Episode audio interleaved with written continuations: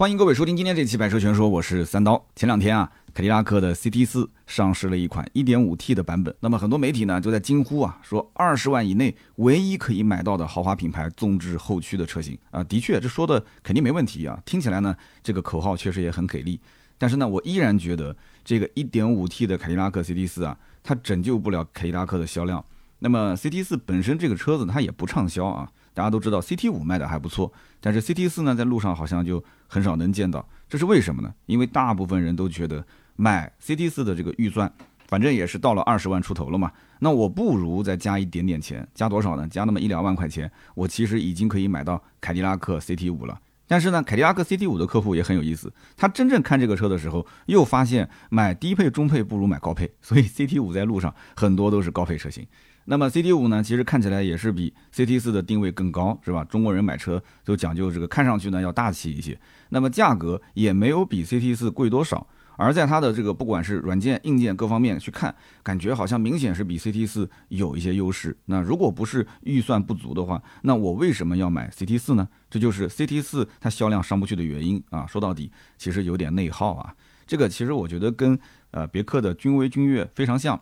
那包括像呃别克也出过像什么昂科威、昂科威 Plus、昂科威 S，大家也搞不太懂，说这几个车之间到底有具体什么区别？你只有真正买的人，你去研究过的人，你才能知道啊，这是一个代际的差别啊，这是配置、空间、大小这些差别。但是呢，很多人其实仔细想想会发现，我买来买去买什么东西呢？不就是买一个三大件嘛，对吧？发动机、变速箱，包括它的我能看得见的一些空间配置。那当我得知凯迪拉克 CT 四它要上 1.5T 的时候，我第一反应是什么？我觉得 CT 四要上 1.5T，那价格肯定是会降很多，而且甚至可能会导致 2.0T 的价格跟着一起关降。那有可能就是觉得 BBA 的价格现在整体可能也便宜了嘛？那我现在是不是应该把价格也往下打？而且你会发现很有意思，现在很多媒体啊，他拿凯迪拉克 CT 四的 1.5T 去对标奔驰 C。那有人讲为什么要对标奔驰 C 呢？很简单呀，因为奔驰 C 它也是一点五 T 啊。但是有人说呢，奔驰 C 1.5T 它不是还带那个四十八伏轻混吗？哎，这个呢，你看媒体就要开始拿捏了嘛，对吧？那有一些说的比较直接的嘛，说啊，你看四十八伏轻混它故障率比较高，但是这个呢是双刃剑。你要如果说它故障率高，那你反过来，难道说凯迪拉克没有混动车型吗？那也有啊，是不是？那你也不能说说那么明确，可能得暗示一下。那么还有一些人讲说，哎，那我就干脆去对标这两者之间的发动机功率扭矩啊，或者说我直接下赛道。你看现在不是有一些媒体把 CT 四开下赛道去跟同级的车比嘛？哎，下了赛道之后觉得说，啊，我这车动力更好，操控性更好，纵置后驱嘛，那当然了，对吧？怎么可能差呢？但是你再去比空间。哎，这又尴尬了，你怎么比空间呢？你不可能说跟奔驰 C 比空间，比宝马三系比空间，那三系加长版是吧？你拿个标轴版过来比，那所以说它有的时候比的是什么？是奔驰 A 级的空间啊，比的是宝马的一系，但是一系有问题。有的人直接开玩笑讲一系我们不跟他玩，为什么？因为宝马一系是三缸啊，但是一系也不都是三缸，一系也有四缸，所以就看你怎么比。还有包括奥迪 A 三啊，奥迪 A 三也是，呃，怎么说呢？就是。人嘴两张皮啊，你往上翻，往下翻，你都能把这个话，把这个道理给圆回来。那么主要是看，其实消费者是怎么想的。媒体的比较方式有很多种，横向的、纵向的、空间的、配置的、动力的、操控的，有很多种。但是关键就是真正消费者。愿不愿意买单这个车子？我觉得应该是要看能不能去打到他的心里，能够把他这个心思啊，哎呀，给他小鹿乱撞啊，让他有点心痒痒，这种产品才叫成功了。就像最近，你像我换手机，很多人看我微博说换了快一年了啊，都没换，你到底是是差这一点钱吗？那实在不行，粉丝给你众筹呗。其实这不是差钱不差钱的问题，就是他没有让我的心痒痒。就是没有到那种非换不可的这个地步啊！之前是因为内存实在是太小，一百二十八 G，但是后来我想想，我办公室闲置的那个就是 iPhone 十三 Pro，平时用来拍短视频，那个是五百一十二 G 的。那我说那不行，我就我就把我这个主力机换一下不就行了吗？但是就是因为两个微信，但是后来我又仔细想想看，我两个微信，我其中一个是平时用来管理我的微信群，啊，就是我管理的时候才会看一看，不管的时候那个基本上也不通话也不发微信。我说那我就苹果不能用两个微信吗？那我不行就试试看吧。我把我主力的微信放过来，我把我的呃这些主力的一些工作用的软件放到我的这个啊苹果手机上。哎，现在内存问题就解决了。内存问题解决了，无非就适应一下苹果系统就行了。那我以前本来就是苹果用户嘛，那后来慢慢慢慢这几天也就习惯了。那安卓机就变成备用机，那我就更不想换手机了。所以我讲这个案例是什么呢？就是你换车的初衷是什么？是什么原因导致你想要去换车？那么你现在下一台车，下一辆新车，它能不能够去啊帮你去拔草，能不能够帮你解馋啊？其实我觉得现在这个年头，能够买到这种级别的车的人，大部分应该都不是刚需了。那家里的车子其实就是开着开着发现好像啊不时尚了啊，配置低了。这个车子其实我觉得空间配置也就那么回事，特别是那个小屏幕，能给你带来什么样的一些新的体验呢？那有人讲说，那凯迪拉克为什么不把最新的，你比方说 Lyric 锐歌上的屏幕放到这里面？你开玩笑啊，兄弟，把那套屏幕放进来的话，那这个车卖多少钱？那还会再定个二十一万多、二十三万多的价格吗？不可能，至少给你加两万。但是加两万的话，那不就跟二点零 T 一个价了吗？那二点零 T 再给你加两万，二点零 T 的加两万，那隔壁还有捷豹，还有沃尔沃呢，它怎么卖？还有林肯呢，是不是？所以说这台车子呢，我当时看到它 1.5T 的售价啊，其实并没有降多少，所以我觉得心里面还是有点啊，我觉得有点凉凉的。我觉得这车怎么卖呀？这个价格，入门的风尚版 1.5T 售价21.97万，高配车型豪华版售价23.17万，一共就两个配置。那我相信大部分的客户他肯定是拿 1.5T 的豪华版去对比 2.0T 的豪华版，为什么？因为 2.0T 没有时尚了，2.0T 非常鸡贼。他为了让这个 1.5T 上，他把那个时尚版给砍掉。那么因此呢，你拿 1.5T 豪华对 2.0T 豪华对比的话，你发现配置几乎一样，但是 2.0T 豪华比 1.5T 呢，呃，就贵了大概两万块钱啊，真正好好两万块钱。但是呢，凯迪拉克的经销商它的优惠幅度很大啊，就动辄都是五六万，所以会出现一个很奇葩的现象，就是 1.5T 刚上的时候，如果现阶段它达不到五六万的优惠，好比说优惠个两三万，哎，你会发现 1.5T 的版本跟 2.0T 版本实际的售价呃，就是入手价格是一模一样的。一模一样的，那我还买什么一点五 T 呢？那不脑子进水了吗？这不是？那如果说一点五 T 迅速的也降到了个五六万的优惠，跟二点零 T 一样，两者之间的差价就两万块钱，是不是？那么我还和一线的销售沟通了一下，我发现有一些地方啊，特别是沿海的一些城市，有些地方现在其实一点五 T 跟二点零 T 实际入手价格就差一万出头一点。哎，那我就想问了，就差个一万到一万五，真的会有客户为了这一万来块钱的差价，他放弃二点零 T 去买一点五 T 吗？我不相信，我绝对不相信，肯定都是闭着眼睛直接上。而且凯迪拉克客户其实贷款的还是很多的，上汽这个金融贷款，上汽通用的金融应该说这个还是蛮给力的，基本上都会有一些什么免息啊、低利率啊。你贷个款的话，一两万块钱放到三十六期的这个月供里面，其实也没多少钱。那我相信真的一点五 T 卖不出去，真卖不出去。那我甚至觉得凯迪拉克推这个 CT 四一点五 T 的版本，它是一个非常不明智的选择。为什么这么讲？就我觉得凯迪拉克它宁可把 2.0T 的 CT 四的入门价格再放低一些，也没有必要去上个 1.5T 的版本来拉低它的门槛，没有必要。你觉得说，哎呀，我给年轻人呃买这个纵置后驱的豪华品牌，让它的门槛更低一些，让更多的年轻人可以体验到这个操控的乐趣，这不是扯吗？操控乐趣的前提是在于你是纵置后驱没问题，但是你动力这一块你得要让我有保障。那我看到有一些媒体，他也是为了去证明这一点，就说了说你看啊，它的发动机功率扭矩啊，比起那些所谓的涡轮减压低功率版本的 2.0T 啊，你不说比他们要高吧，至少也能打个平手啊。所以这就解释了一下，说啊，1.5T 的功率啊扭矩都还是不错的。但是你作为一个年轻用户，有的时候他买东西没有那么的理性。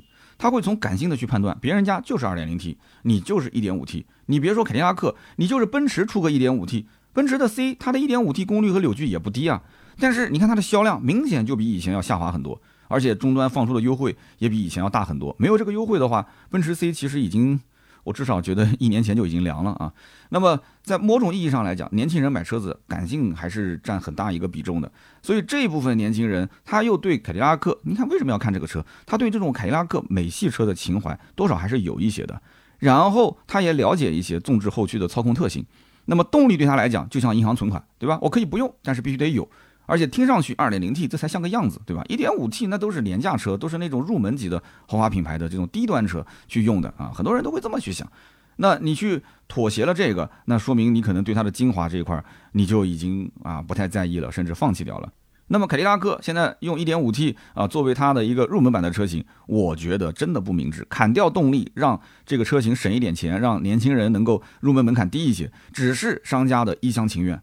而原本 2.0T 的 CT 四，它本来就有入门价格二十三万九千七的风尚版。你说要给年轻人入门门槛低一些，你为什么要把 2.0T 的二十三点九七这个版本给砍掉？为什么要砍？对不对？你二十三点九七万，你再出个二十一点九七万，便宜两万块钱，不行再把配置砍一点就是了。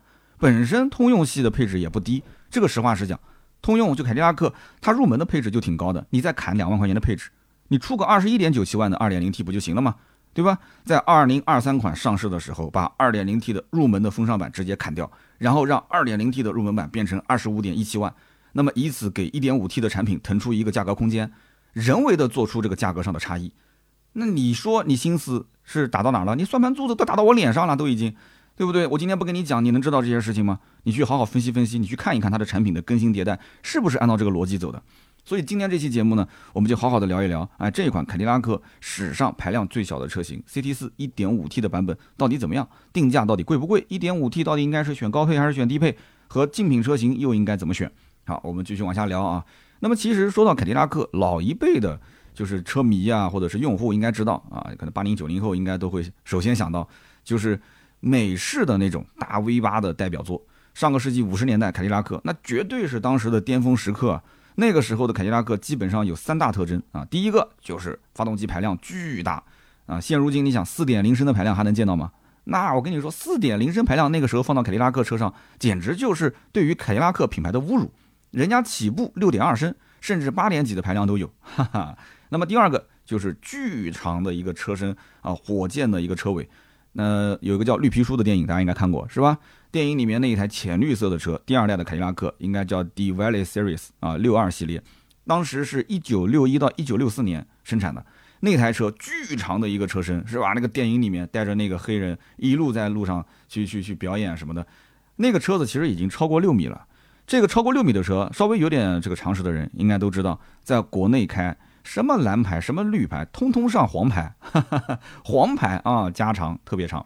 那么同时，它那个火箭式的车尾造型，我相信但凡看过一眼，你一定是能留下非常深刻的印象。但是这个设计现在也也看不到了，是吧？但是我要说的是什么？是绿皮书里面那台凯迪拉克的车，其实还不够夸张，还不够夸张，真的。如果你要知道美系当时的那个黄金年代，那么凯迪拉克如果论资排辈的话。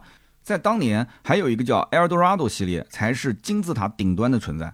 在二十世纪五十年代，那几乎所有的美国的这些上层人士啊，呃，你别说什么什么猫王啊、玛丽莲梦露啊等等这些名人，他们都想成为这个车的车主。所以你想想看，凯迪拉克在当时巅峰时期是什么概念啊？那么第三一点就是豪华丰富的配置。那个时候啊，你想五十年代啊，那个时候电动车窗、自动大灯、自动空调、电动座椅调节，那在凯迪拉克上面已经是非常普及了。那么除了科技配置，你能想象的，你或者想不到的一些豪华配置都应有尽有啊，可以说是非常的奢侈啊，非常的腐败啊，在那个年代。那么你回到现在的现实生活中来看，到了二零二二年，在咱们中国市场，那如今在国内销售的凯迪拉克，好像也只有高配置这一点被传承下来。但是你会发现，这凯迪拉克的车子现在整体的售价，对吧，也不高啊，然后优惠完之后，价格整体性价比，你可以说在跟 BBA 比的话，还是挺高的。但是排量一年比一年低。甚至出的这个车型定位也是一年比一年低，所以凯迪拉克想重新啊回到当年的那个辉煌的时代已经不可能了，就跟现在的整个的全球的局势一样的啊，咱们就不多往下说了，大家也都知道，对吧？你要想重现辉煌是非常难的。那么比方说，我们想想看，二十年前，二十年前我的听友应该八零后的话也也有个十几二十岁了吧，九零后可能还小。那个时候，上汽通用凯迪拉克它当时生产什么车？生产的是 S L S 赛威。啊，CTS 这种大排量的中大型轿车，那个时候在中国市场，其实大家对于凯迪拉克的印象还是一个不错的豪华品牌。虽然说可能开的人不多，但是路边如果有一个人开个这个车停在那个地方，你会觉得说这是个大老板，是不是？当时三种排量，二点八升、三点六升 V 六、四点六升 V 八，进口当时还有凯雷德啊，六点二升 V 八的机头。所以十几年前的凯迪拉克，它最低排量也不会低于二点八。但是你看现在啊。我记得是从二零二零年开始，CT 六四零 T 这个版本停产之后，那么一直到今天两年多的时间，全系都是二点零 T，全系都是二点零 T，就算是底线了吧？不是，你看现在就上那个一点五 T，它是没有下限的，无下限。那么不管是 CT 一六叉 T 六还是 CT 四叉 T 四啊，到现在的 CT 四一点五 T，真的我觉得是一年不如一年，真的是这样子的。现在的 LSY 也不是之前的，我们知道像之前凯迪拉克的那个 ATS-L、ATS。当时用的 LTG 对吧？性能没有那么强，现在又要照顾到国六 B 啊这样的一个排放标准，那么性能还要再打个折扣。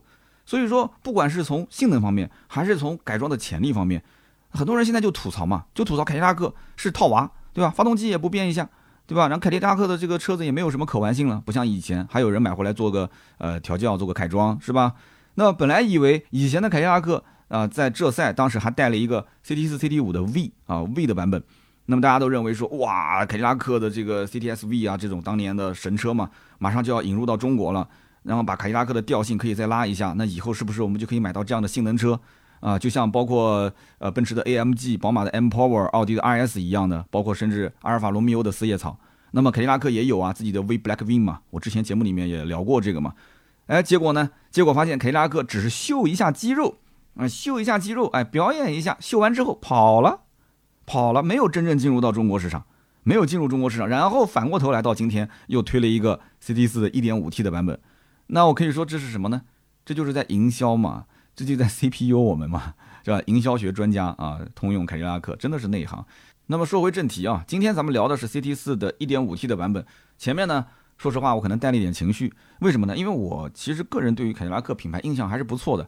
这个产品到今天啊这么长的时间，我觉得做的还算是本本分分的，而且该给的配置也都给了。我觉得上海人做生意还是比较讲规矩的啊，就是我给你多少钱，我拿到多少东西。首先我要说服我自己，我才能说服把这个东西卖给你，是不是？我觉得这一点的话还算可以，而且整个车不管是从外观内饰、整体的配置，我觉得从价格层面来讲没有问题啊，你能接受 BBA？那种高价低配，你为什么不能接受这个呢？无非就是品牌营销这个层面上来讲，可能稍微欠缺一点火候。那毕竟它也是来的晚了一些，对吧？就像网红一样的，别人成名比你早，你现在来晚了嘛，你就得从零开始积累粉丝，大概是这么回事。但是这么多年呢，我觉得就是凯迪拉克很多形象它就没有慢慢的转变过来。你比方说，你说我走运动路线啊，这个没错。那运动路线是不是代表油耗高呢？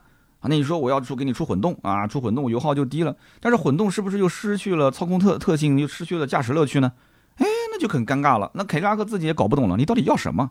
你到底要什么？又要操控，对吧？又要油耗低，又要便宜啊，又要性价比，还要配置高，还要空间大。那我又是个纵置，又是个后驱，那我只能给你满足一个，他自己都搞混乱了。所以一定要抓住某一个点，你不能说，呃，你要想做六边形战士是吧？啊，可以。六边形战士的前提是什么？是前提是人人都认识你。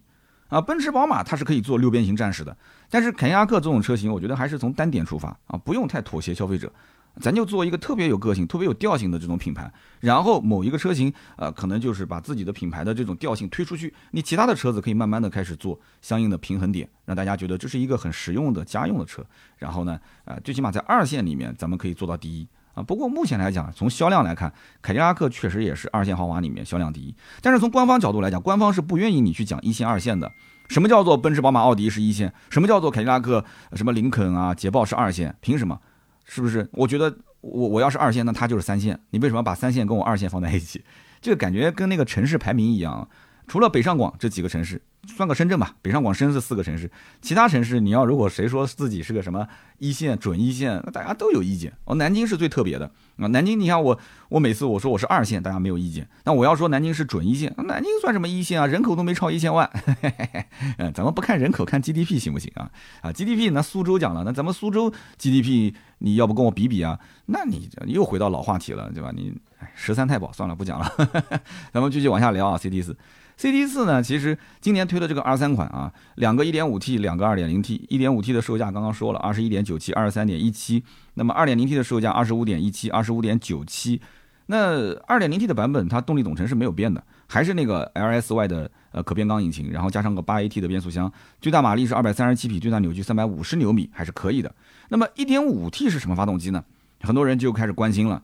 说这个发动机，呃，有没有可能是从别克啊、雪佛兰的车上拿过来，然后呃包装一下用的？这个不用讲吧，肯定是嘛，还要问为什么？怎么可能？你你难道觉得说凯迪拉克是单独为这个车造一个发动机吗？不可能嘛！很多人一看发动机排量幺四九八是吧？然后就看这个发动机，哦，这个相关的参数，这不就是高功率版本的阿凡达 1.5T 吗？就是别克昂科威 S 上面用的同款吗？你看，跟那个威朗 Pro 虽然说这个发动机的代号不同啊，就可能稍微这个数据有点差距，但实际上都一样啊。这个 1.5T 账面参数看起来还可以，最大马力211匹，最大扭矩270牛米，那真的是跟有一些这个 2.0T 的低功版本差不多了。这个数据甚至可能能超过一些低功率版本 2.0T，能赶上跟高功率版本几乎打平。那么如果你熟悉我的内容的话，你应该知道我曾经讲过一款车，就是那个吉利的缤瑞酷。缤瑞酷那款车当时也是一点五 T，哎，但是那个车子的发动机的功率扭矩是不是跟对面的其他家的二点零 T 比几乎是一样的？所以这不是一个什么很神奇的技术，对吧？就发动机的功率扭矩给你拉高就是了，最终你得到的油耗效果可能就不是很经济，但是你开起来动力确实没什么问题。所以这个就要看你到底在哪方面呃取还是舍，是吧？所以我们讲就像大众，大众也有高功率版本 EA 八八八，也有低功率版本 EA 八八八。那大众的高功率版本 EA 八八八最大马力二百二十匹。那么奥迪的 A6L 45T 是二百二十四匹，那你看这个车子它已经能达到二百一十一匹了，那是不是基本上就达到了二点零 T 的一个版本？就差距不大，就差那么二十六匹八十牛米，你实际开起来。你也感受不了多少，但有人讲百公里加速呢，百公里加速这个只是一个参考标准。你说啊，这车跟其他的车比，百公里加速差了一秒，你实际开起来等红绿灯，你这种情况，你觉得差这一秒，你你真的能够感受到说起步太肉，加速不给力吗？我觉得也不太可能。大部分的人只知道好开不好开，是吧？你不会要求那种下赛道的那种极致操控，嗯，非常细腻的说指哪打哪，你不会有到这种级别，是不是？所以总的来说，我觉得这个 1.5T 从动力角度来讲，跟 2.0T 比表现没有差太多。但是呢，你从性价比上来讲，我觉得它的价格可能厂家也是认为我跟 2.0T 差不了太多。所以呢，厂家可能有这样的一个先入为主的心态。那么因此，这个车的价格就没有定的低太多。哎，你这么一讲的话，是不是就圆回来了？很多人就知道啊，原来这个车好像是这么回事。但是在变速箱方面呢，差的就比较多了啊。呃，有人讲不都是八 AT 吗？啊，的确都是八 AT，CT 四用的都是八 AT 变速箱。但是我们讲，就是在同样你花了二十来万的价格，你去买一个车，那么 CT 四用的是八 AT，你再往上看呢，CT 五、CT 六它用的是目前通用系最先进的十 AT 的变速箱。那我再花个一两万块钱，我去买一个 CT 五，我是不是就可以拿到十 AT 了？那这不就够一够就能够到吗？那有人说你再加个一百两百万，那还可以买劳斯莱斯呢？哎，你不能这么讲哎，对不对？那在凯迪拉克的 4S 店，我相信。总有人看左边停着 CT 四，右边停着 CT 五，你稍微了解一下，你就知道这是硬件上无法去更改的差别，是不是？你说屏幕嘛，我可以后期再改一改了。你说少一个什么倒车影像，我再装一个。但是你变速箱你不可能换呀，是不是？那么比起同级豪华品牌的双离合来讲，其实这个八 AT 已经不错了，不算差的，真的。而且这个新款的八 AT 据说还做了升级啊，有更合理的这个齿比，有更好的一个换挡的效率啊，开起来更加的平顺。顿挫感相对来讲弱一些啊，有有智能换挡逻辑嘛。那么底盘上来讲，CT 四 1.5T 和目前现款 2.0T 是一致的，都是前麦弗逊后五连杆的一个独立悬架，那么都是偏运动的一个调教。那运动调教是不是适合你？我觉得你也要去好好的开一开，因为这种偏运动调教的车辆啊，呃，开起来的时候你可能觉得底盘硬邦邦的啊，但是操控性很好。呃，可是你要考虑到家里面可能还有你媳妇要开，你爸要开，你妈要开。那他们如果说也要去共享这台车的话，这种偏运动的调教，你喜不喜欢？家人喜不喜欢？这个很重要。而且这个新车还配了 eBOSS 的电子助力制动系统，所以这一块呢，你可以多去试一试它的一些电子设备。那么光看动力总成和底盘的参数，那 CT 四应该说，呃，还是能说得过去的，卖这个价格，因为毕竟便宜嘛，也就是二十万出一点点头。后期如果结合优惠，甚至于一点五 T 版本，你都到到不了二十，二十以内就搞定。但是你真要说 CT 四最大的亮点是什么？那肯定是开的感受。这个二百一十一匹马力啊，虽然说听起来呃还行，但是也不至于说是那种很高功率的大马力的车。加上后驱，你甚至开起来一脚油门闷到底的话，屁股会扭来扭去，是吧？但是这种纵置发动机后驱布局的轿车，你开过之后，你会觉得说这明显是跟横置前驱的这种车型是不一样的。而市面上你如果同样花个二十万上下，你其实大部分能买到的车子也就是一个横置前驱车。你知道隔壁的沃尔沃其实 S 六零就是一个前驱车，是吧？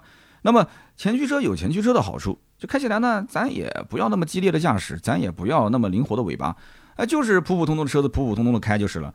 但是你现在既然给了我一个纵置后驱，那我就希望你是不是动力可以好一点？那我可能要玩一些花活，那在安全的情况下，我要可能哎呀油门踩得猛一点，对吧？那么有人讲这后驱车转向过度，前驱车转向不足，但这个也只是相应的，要看你在什么情况下去开。大部分的人开车，那你不是在路上左手画个龙，右手画个彩虹啊？你在路上都是开一条直线啊。那么如果说你真的遇到一些紧急情况，那是不是说后驱车比前驱车操控更加的敏捷啊，躲避障碍更加的迅速呢？我觉得也不是这样子的。我们经常也能看到下雨下雪天，那个后驱车连门都出不了啊，拼命的踩油门啊，那个后轮在不停的打滑，对不对？那前驱车有的时候一脚油就过去了，这 这个你没办法，那后驱车就这个特性。那有人讲我买四驱行不行？轿车里面买四驱啊，那可以没问题啊，你有钱你买呗。奥迪 A 四不有夸秀的版本吗？是不是？但是四驱车呢，你平时油耗就高了啊，你就为了一个四驱，平时也用不到，但是呢，你就平时天天的就是给它加油 啊，呃，一个高油耗。所以所谓的驾驶乐趣这件事情，你一定要想清楚。如果你是一个人开啊，你觉得说我试完 CT 四啊，我觉得就各方面都合适，那没问题，直接买，直接刷卡。那你一个人嘛，自己做主，自己花的花的自己挣的钱，那没有任何问题。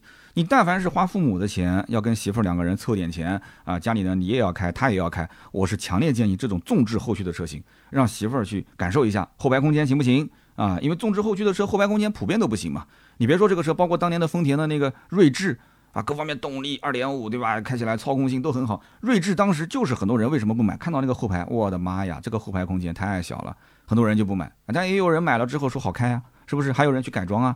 所以这车子一定要带全家人去看啊！一个人买，一个人做决定，自己花钱可以的。那么说到配置，配置不用讲嘛，配置肯定是凯迪拉克的强项。那即便就是凯迪拉克最便宜的车型，我们今天讲的 CT 四的 1.5T，它的入门的配置依然很高啊！它有什么无钥匙进入啊、远程遥控启动啊、啊高配车型还有 BOSE 音响，还有碰撞预警啊、低速的自动刹车啊、啊前方行人探测预警啊、LKA 车道保持啊，基本上 L 二级的辅助驾驶该有都有。那么这两个版本，其实我个人觉得，你直接看高配就可以了，低配不用看了。因为这个车型，你想，你既然买一个二线豪华，你既然选择凯迪拉克，你为什么还要在配置上面妥协呢？对不对？人家已经很便宜了，已经很便宜了，你再买个最入门的版本，你可能你损失了像 BOSE 音响舒适度，你损失了一些智能驾驶辅助，没有任何意义，对不对？直接上高配啊。那么高配车型就刚刚又遇到一个问题了，高配 1.5T 跟 2.0T 的这个豪华其实。几乎是差不多价格，配置都是一样的，就差优惠完一两万块钱，一万多块钱。那么有人要讲说不是这么算的。目前来讲，1.5T 的 CT 四，如果我买入门版的话，那它的这个价格其实是比 2.0T 的入门版要便宜三万二。哎，你要如果这么算，那的确是的，因为为什么？你拿 1.5T 的最低配入门版，你说我就要买凯迪拉克，我就要买凯迪拉克最便宜的这个车型，但我手头就那么多预算。二点零 T，你不要老是说好呀，那我就是只能够得到它 CT 四的最入门的版本，跟二点零 T 差三万两千块钱。那么这个三万两千块钱我凑不到，那怎么办？凑不到，那你就再问问优惠呗。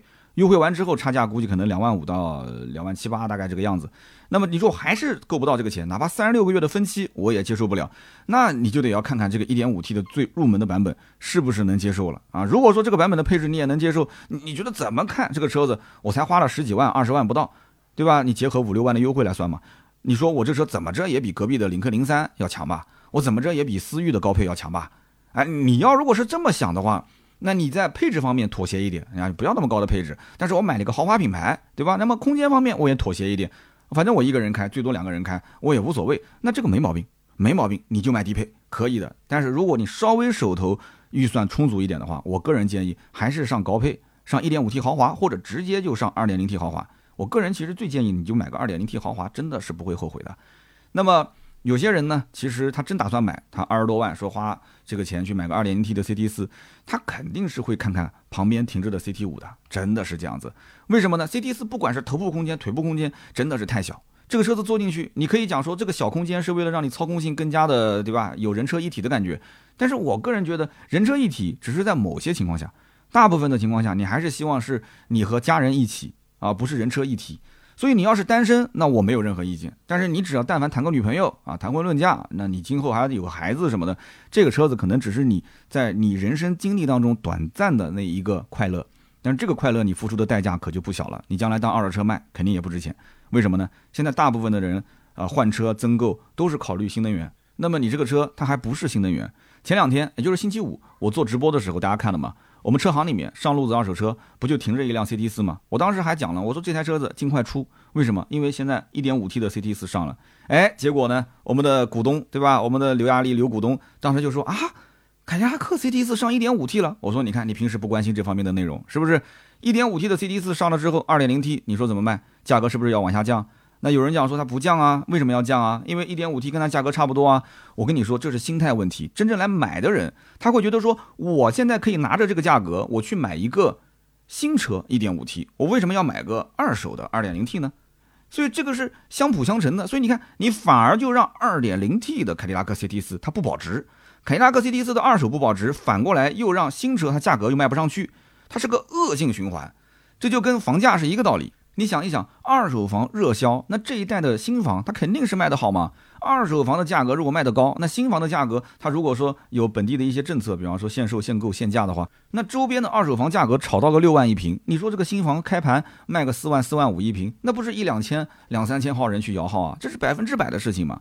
那你现在二手房价格也下来了，对吧？也没人去买了，你新房再想卖价格，肯定卖不上去了吗？所以这个车它也是一样，它是个连锁反应啊。那么 CT 五的客户一看，你 CT 四价格也不便宜啊，那 CT 五的优惠也很大呀，两者之间又差不了一两万，而且它每一个区间啊，它都太短了，就差那么一两万，就差那么一两万，一点一点够就够上去了。那有人讲说，你这个话我就不认同了。那你说 CT 四加个一两万上 CT 五，那 CT 五能不能加个一两万上 CT 六呢？能啊，没问题啊。那你说为什么没有人呃说 CT 五不买去买 CT 六呢？啊，的确这种情况还是很少见。那这不就跟隔壁为什么买 A 四的是买 A 四的，买 A 六的是买 A 六的呢？那我做了八年奥迪销售，这种客户我见太多了。我不可能把一个 A 四客户说给他洗脑洗到一个 A 六上去，因为他从骨子里觉得说我就是一个上班的打工的，对吧？我一个小白领打工族，我一个 A 四就够了，开个 A 六这完全没必要。A 六有点像官车，就以前啊，我那个年代啊，那么现在也有很多人觉得 A 六还是偏商务一些。那 A 四就是一个正常的家庭用车啊，白领的上下班的代步用车。CT 五跟 CT 六也是这样，对吧？我们那个兔子兔子那个停车场的主持，他不家家里面买的 CT 六吗？他为什么买 CT 六？就是因为奶爸车嘛，啊，老爸要开，老妈要开，自己要开，老婆要开，家里面带着孩子出门，空间大一些，放的东西多一些。那么对他来讲，这个车子其实 CT 六更像是给老爸开的车，买给全家人的车，而 CT 五它其实更符合自己的调性，是买给自己开的车子啊，更偏年轻人的一个想法。那么今天呢，我们关于 CT 四 1.5T 我们聊的也挺多了。其实我还有一个想法，不是当讲不当讲。我觉得 CT 四这个车子啊，它完全没有必要出这个普普通通的三厢的这种啊四个门的版本，它完全可以出一个啊两门版啊。其实严格意义上讲，应该叫三门版，就是加一个掀背尾门，它出一个轿跑版本，甚至于直接给它干成一个无框玻璃。哎，无框车门轿跑版本，那不就跟隔壁的奥迪 A 五、宝马的四系差不多吗？那定价又没它高，对不对？这个人群其实也是蛮多的。为什么呢？因为你看隔壁现在新能源动不动它就是一个无框车门啊。特斯拉的 Model 3我们就不讲了，那个长安的深蓝 S L 零三，它不都是无框车门吗？现在越来越多这种无框车门，也不是什么很稀奇的了啊。大溜背无框车门、掀背尾门，那你要知道，燃油车市场不仅仅是跟燃油车市场的各个品牌去竞争，现在也在跟。新能源车的这些品牌在竞争啊，那 CT 四多么好的一个底子，这么好的底子，那为什么不去做呢？对吧？做一个两门版的无框车门的大掀背的，你想隔壁的奥迪，奥迪 A 五，它卖的最好的版本，它竟然还是一个四门版或者说五门版的车型，为什么他们家的这个两门的酷配版本卖不好？就是因为那个版本它不是大掀背，它不了解咱们中国的市场行情。那咱们凯迪拉克 CT 四能不能出一个？两门版本，或者说三门版本，给它来一个掀背啊，掀背尾门，无框玻璃，大溜背，这车的底子真的很好，其实长得也很漂亮。说实话，设计方面绝对，你要让我打分的话，我觉得外观设计至少能给到九分啊，甚至九点五分，我还是真的蛮喜欢的。但是内饰设计，还是有点拉胯啊，主要就是那个屏幕太小。内饰这一块功能其实还蛮全的，就是那个内饰给人感觉就比较老套，多少年前都没有换过，到现在为止。那只能最多打个七分吧，啊，七分七点五分。那么总结来说，CT 四这个车子呢，定位感觉很尴尬。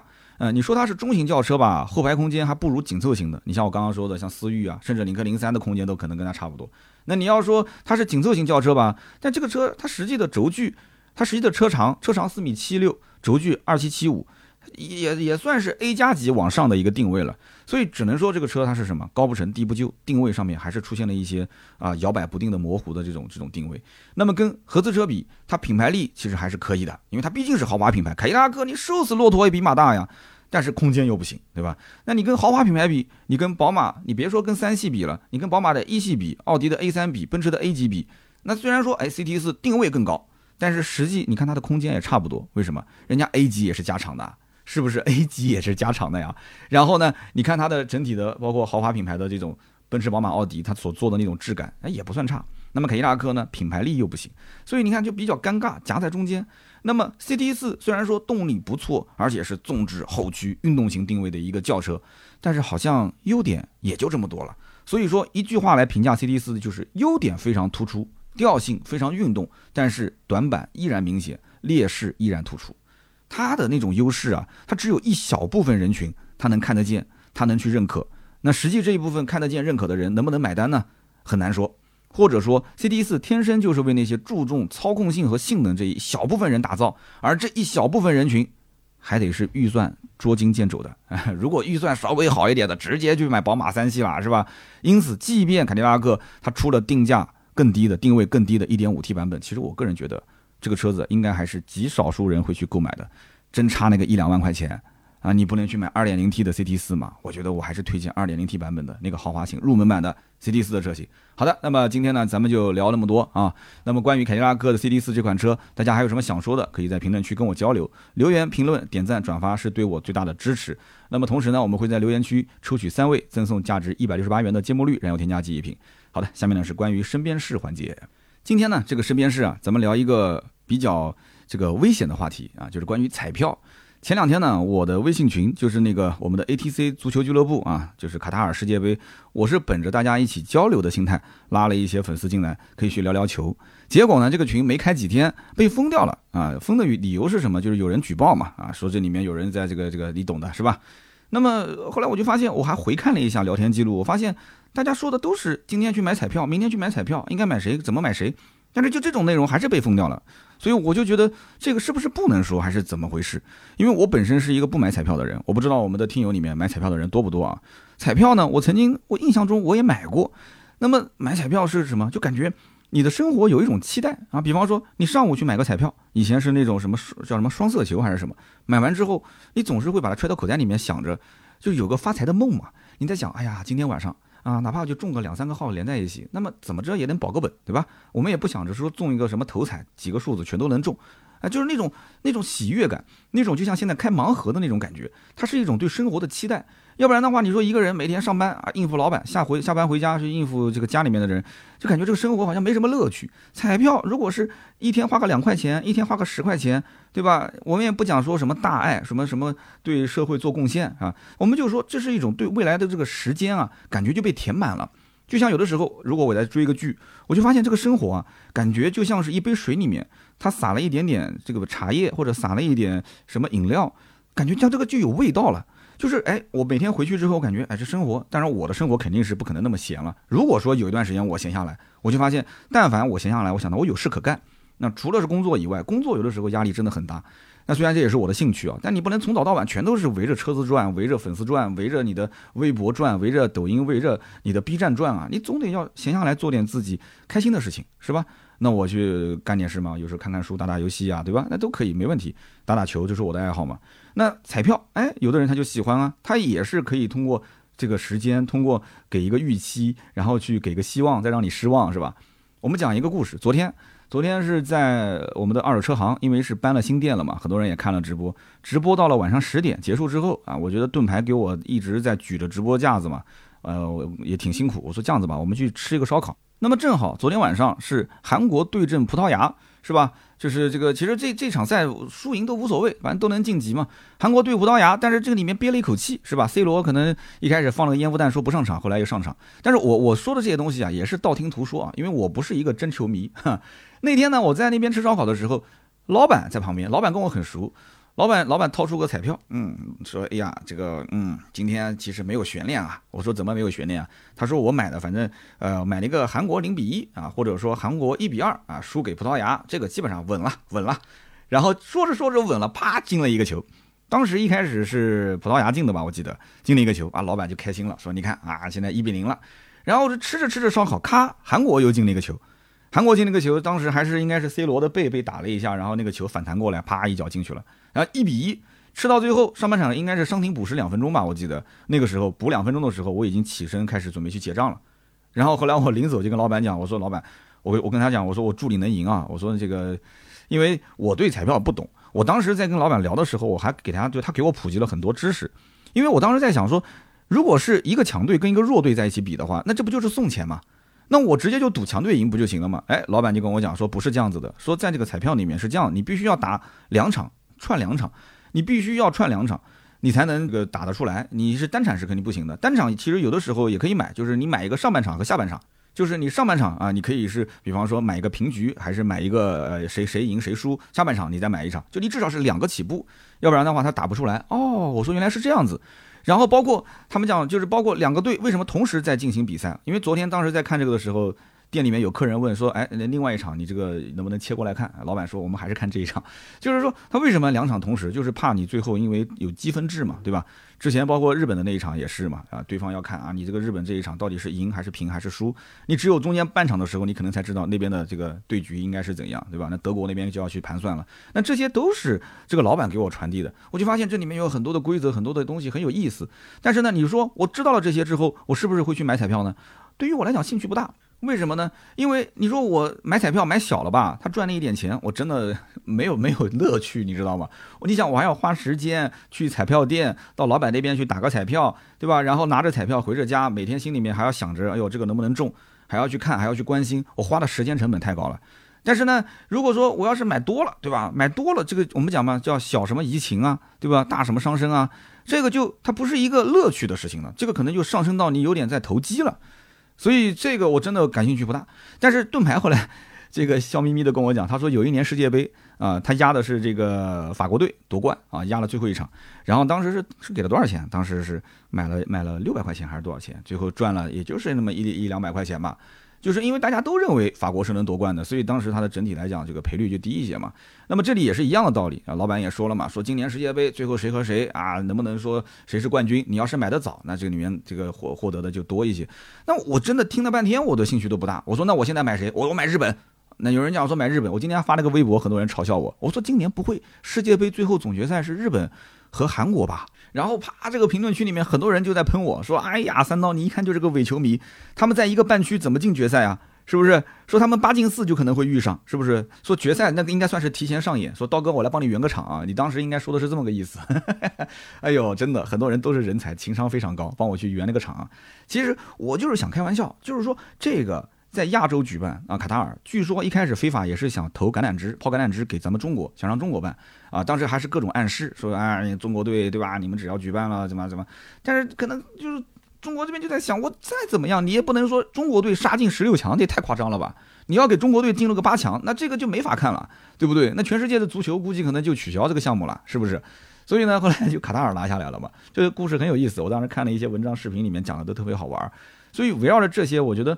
通过我是一个真的不是足球球迷，但是有的时候偶尔会跟着人一起踢踢球，就是为了去出出汗嘛。我觉得足球这个运动真的很有意思。虽然说这个身边受伤的人也很多，你比方说我表哥，我表哥当时就是手上有到现在现在他那个如果穿短袖的话，手上有一个大概二十多公分的一个开刀的一个口子。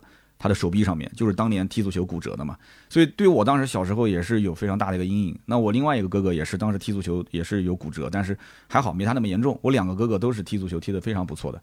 那那从这种角度来讲的话，这个每个人对于足球的这个爱好，其实我觉得我拉一个足球的呃讨论群，能一下子进来将近五百号人。那我一开始以为说哟，管这我粉丝里面踢足球的人，喜欢足球的人挺多的嘛。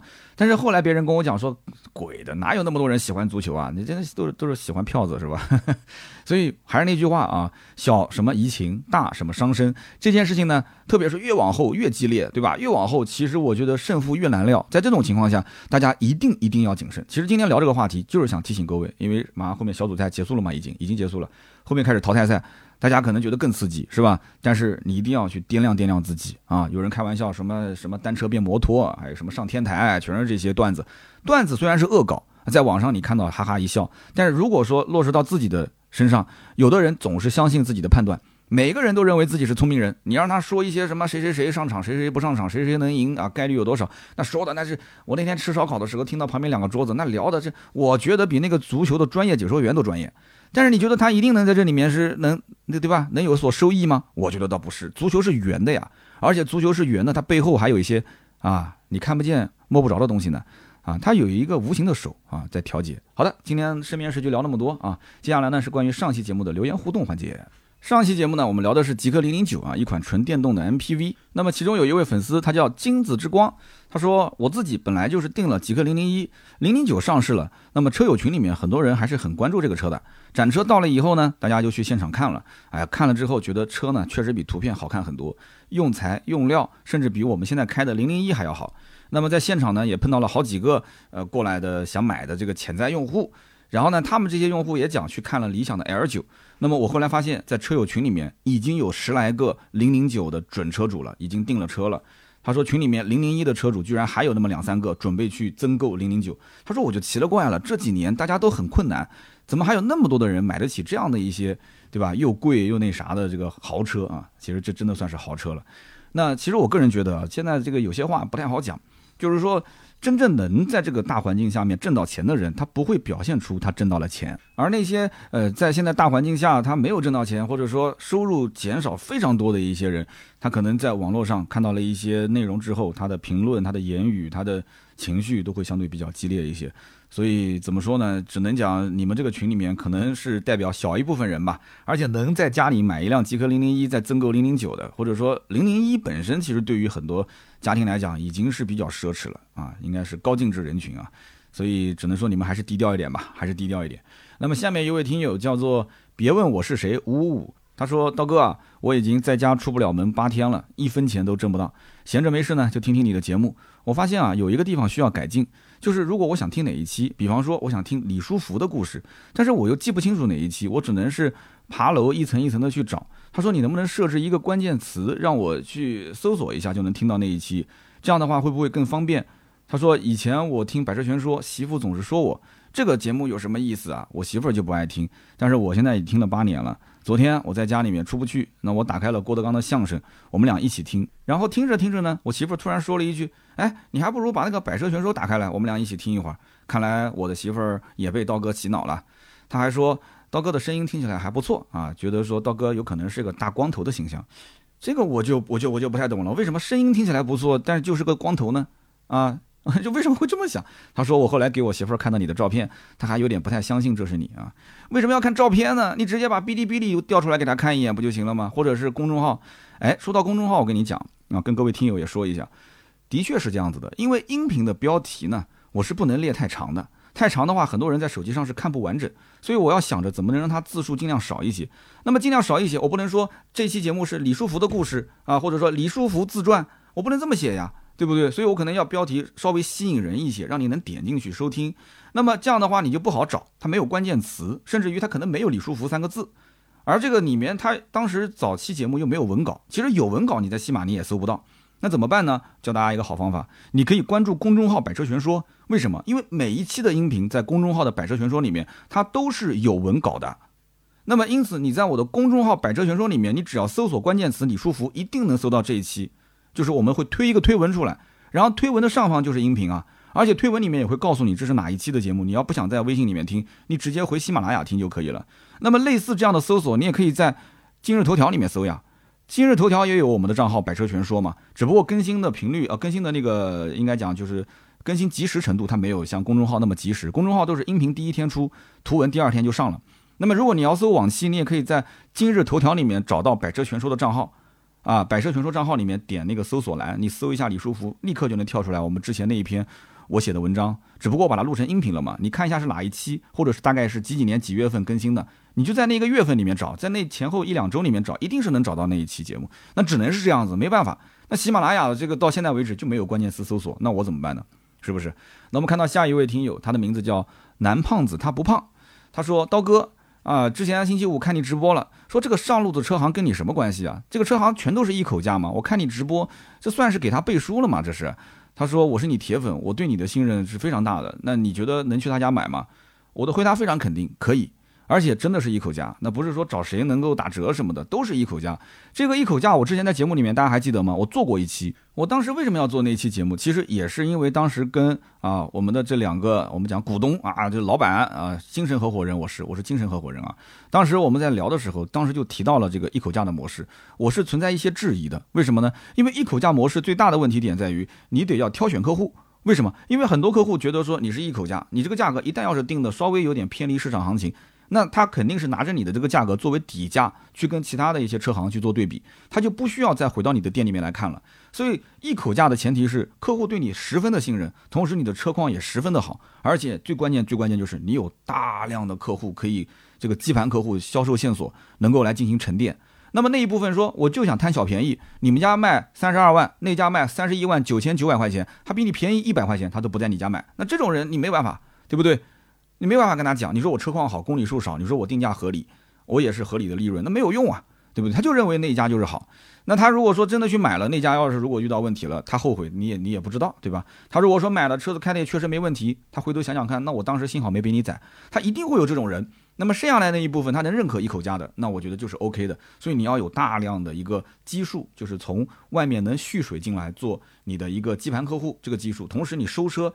你的所有的车辆，我们只收市场上百分之二三十的那种精品车，就是包括什么前翼子板呀、引擎盖呀、四个车门啊、后备箱啊这些覆盖件，但凡有更换的这些车，我们一概不要啊。你说钣金做漆这个，当然那是不可避免的嘛，对吧？我们做精品车，好，OK。那你刚刚回答这个粉丝的问题，你说三刀，你是不是给他背书了？那肯定给他背书了吗？你说那我能不能信任他？可以信任他，是一口价没问题。那出了问题怎么办？出了问题我来给你协调，这个话应该说到位了吧？有人讲什么叫出了问题？出了问题，我指的是什么？是这台车子，如果说它是火烧、水泡、曾经撞过、出过气囊，这个是事故车，对吧？那我告诉你，这是好车，卖给你了，那 OK，你起诉我呀，没问题的。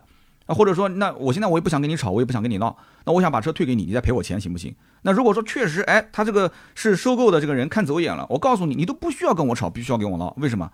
因为他本身有一个，因为当时我们店里面所有的车一百四十多台车，全部都是用的这个车博士的这个第三方认证，真的出了问题，因为这个第三方认证不便宜啊，很多豪华品牌的车一台车就两三千啊，但即使两三千也得给他认证，为什么？认证完之后，你拿着这个认证回去，等于就有质保了。如果一旦要是出现这个不是那种我们讲维修车辆的质保，就是就是指如果说我看走眼了，我们几个评估师都看走眼了，这个车确实曾经水泡过，结果被你发现，OK，直接把车退掉，那么这个车博士来兜底，所以你不用吵不用闹，所以很多人对于这里面很多的东西他不太了解，而且现在查 4S 店的保养记录、维修记录，查保险理赔记录。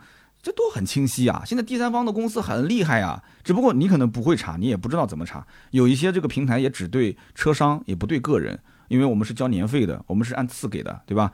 这个费用一般人也不太能接受。所以说，现在的二手车我觉得是越来越透明啊，就是说这个里面是做细分的。那有一些人是专门做事故车的，有些人是专门做冷门车的啊。这个大家如果稍微了解一点就懂。有机会呢，我把老刘请到我们的节目里面，小试牛刀可以做嘉宾，大家一起来聊一聊。好了，我们今天就聊那么多了啊！大家如果想看那个，呃，我们在个二手车行的直播回放的话，你可以去登录我的哔哩哔哩啊，在我的哔哩哔哩动态里面有回放，或者我回头把它转到我的微博上，大家关注一下我的微博“百车全说三刀”，我把那个视频转过去，就是直播回放视频，两个小时，你可以去看一看。那么同时呢，呃，在隔壁的小试牛刀，也就是今天星期六，我们刚刚上线了一期节目，是我和丁丁两个人一起聊的。叮叮叨叨聊汽车，你还记得吗？当年我们俩为什么要分开啊？是丁丁甩了我，还是我甩了他？那么目前来讲，丁丁在做什么啊？他遇到哪些困扰？后面有一些什么样的打算啊？今天聊得很开心，我跟丁丁也聊了一个多小时，大家可以去隔壁小试牛刀关注一下，订阅一下，听听我们的这个非常好玩的一期节目。三刀的朋友圈，三刀的会客室嘛，相当于就是每周会更新一次啊。小试牛刀的试是事情的事啊。行啊，今天这期节目呢就到这里。如果想要关注我更多的内容，一定要记得关注公众号“百车全说”，然后哔哩哔哩“百车全说”、抖音“三刀砍车”以及我的微博“百车全说三刀”。那么感谢各位听到最后啊，今天这期就到这里，我们下周三接着聊，拜拜。